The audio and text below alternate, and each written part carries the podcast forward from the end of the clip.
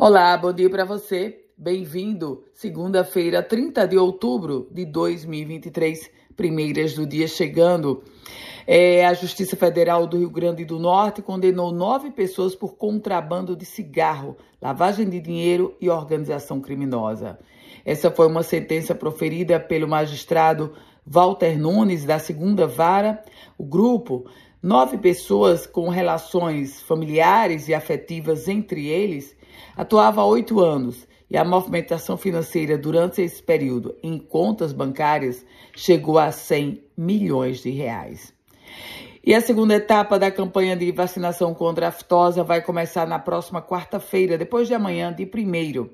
Segunda etapa da vacinação contra a aftosa, uma etapa que mais uma etapa que vai ser realizada pelo Instituto de Defesa Inspeção Agropecuária do Rio Grande do Norte, o IDIARNE.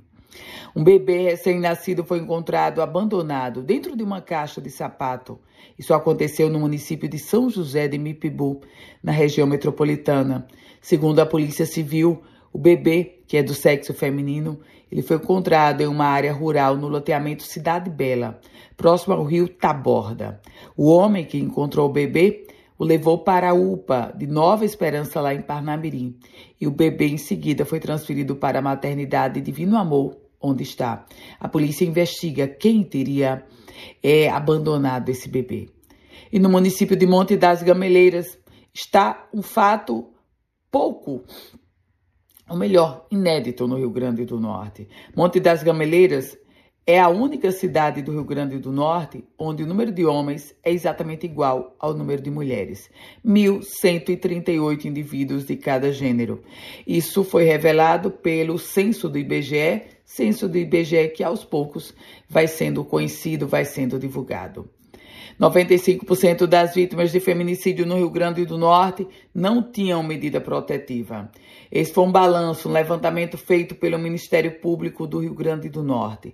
95% dos casos de feminicídio no estado foram de mulheres sem medida protetiva ou quaisquer registros de denúncias.